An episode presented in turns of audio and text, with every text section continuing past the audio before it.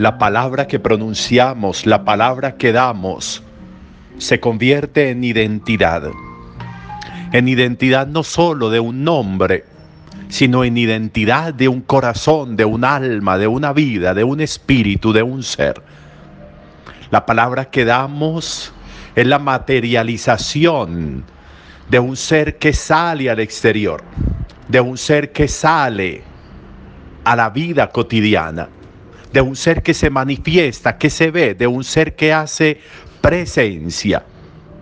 La palabra es presencia nuestra ante los demás. La palabra es reveladora de lo que somos. La palabra es reveladora de la trazabilidad de nuestra historia. La palabra revela nuestro proceso de crecimiento. La palabra revela el nivel en el que estamos. La palabra revela, manifiesta el crecimiento o no, la superación o no, la trascendencia o no de nuestro ser y de nuestra vida. La palabra revela el trabajo que hacemos en nosotros. La palabra muestra, manifiesta la forma como nosotros nos dedicamos a lo nuestro, a nuestro interior, a nuestro corazón. La palabra muestra si hay dedicación o no a nosotros mismos. La palabra muestra si hay responsabilidad o no con nuestro ser, con nuestra alma, con nuestro corazón, con nuestra vida, con nuestra identidad, con nuestra historia, con nuestra trascendencia, con nuestra felicidad. La palabra es reveladora. Y por eso es muy importante cuidar la palabra Así como en cualquier parte no dejamos una, un documento de identidad porque podría ser mal utilizado. Así como ponemos atención a no perder nuestra cédula de identificación.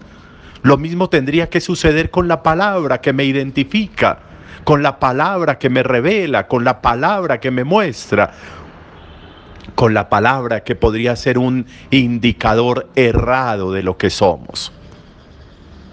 Por eso la palabra tiene que mostrar que somos personas de fiar.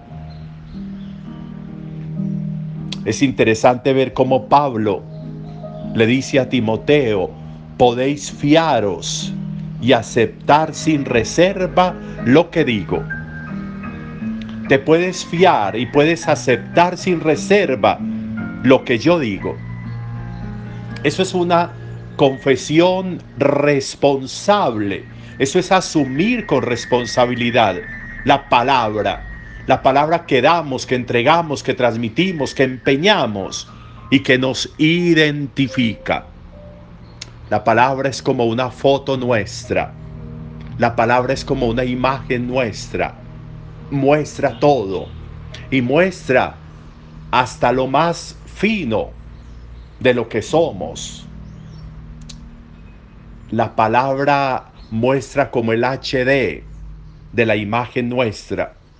Las minucias de la imagen nos las es capaz de revelar la palabra. Y por eso es interesante saber si se pueden fiar de mi palabra. Si mi palabra la pueden aceptar sin reserva los demás. Si mi palabra sale de mí con responsabilidad si la palabra de verdad identifica a un ser que está creciendo, que está trascendiendo, la parábola que nos enseña Jesús simple del árbol. El árbol bueno da frutos buenos, el árbol malo da frutos malos. ¿Y por qué frutos malos o frutos buenos? Porque es del adentro de donde salen los frutos los frutos no los da la superficie, los frutos no los da el afuera. Se manifiestan en el afuera, pero proceden del adentro. Se ven en el afuera, en el exterior, pero vienen del adentro. Y por eso, del adentro viene la palabra, del adentro viene la vida, del adentro se manifiestan los frutos, frutos como la palabra. No puede haber un fruto bueno, un árbol bueno que dé frutos malos, dice Jesús. Como no podrá haber un árbol malo que dé frutos buenos. A cada árbol sus frutos. Y entonces la preocupación o la mirada minuciosa tendría que, verse primero en si nosotros damos frutos o si nosotros somos estériles. ¿Qué frutos manifiestan la fertilidad de nuestro interior? ¿Qué frutos revelan la grandeza de nuestro ser? ¿Qué frutos dejan ver? ¿Qué frutos manifiestan? La grandeza que hay dentro, la construcción que hay dentro, la edificación que hay dentro. Y si damos frutos, ¿cómo damos esos frutos? ¿Qué calidad de frutos entregamos nosotros? son digeribles, son sabrosos, son buenos, son deliciosos, son apetecibles los frutos que damos. Les gusta a los demás los frutos que nosotros damos, que nosotros entregamos. Se genera expectativa por los frutos, por nuestra vida, por lo que damos, por lo que entregamos. Hay realidad ahí, y hay realidad evidente, y hay realidad visible, hay realidad con trazabilidad. Y por eso regresa de nuevo en términos de Lucas lo que Jesús dice en el Sermón de la Montaña en Mateo. Quien cava para construir y cava y construye sobre la roca, esa roca va a ser el adentro de la construcción. Esa roca va a ser el nervio fundamental, la piedra angular de la construcción. No se ve la roca, pero se refleja en la estabilidad, se refleja en la estructura, se refleja en la manera como se ve lo fuerte, lo resistente de una edificación.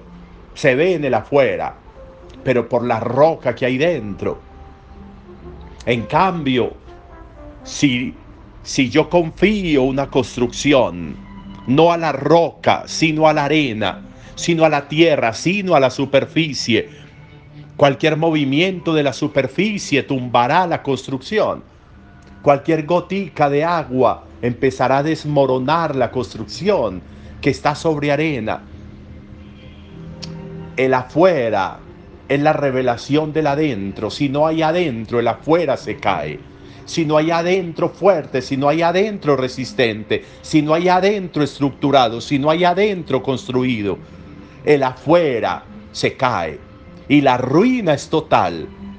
Es muy importante ese final que nos trae también Lucas. Y la ruina fue completa porque se empeñó una construcción en una afuera y ahí se dedicó tiempo, y ahí se dedicó recursos, y ahí se dedicaron ánimos. Pero se hizo mal, se hizo sobre arena. Y por eso la ruina es total, porque hasta los materiales se pierden.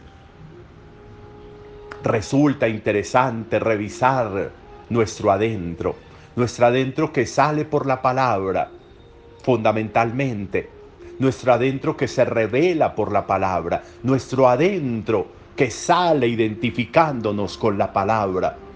Una palabra que debe ser signo de que se pueden fiar de nosotros, que pueden aceptar sin reserva lo que decimos. Mi palabra tiene esas condiciones. Estoy contento con lo que revela mi palabra, estoy satisfecho con el interior que sale por mi palabra esa sería una muy buena reflexión también para el día de hoy. Buen día para todos.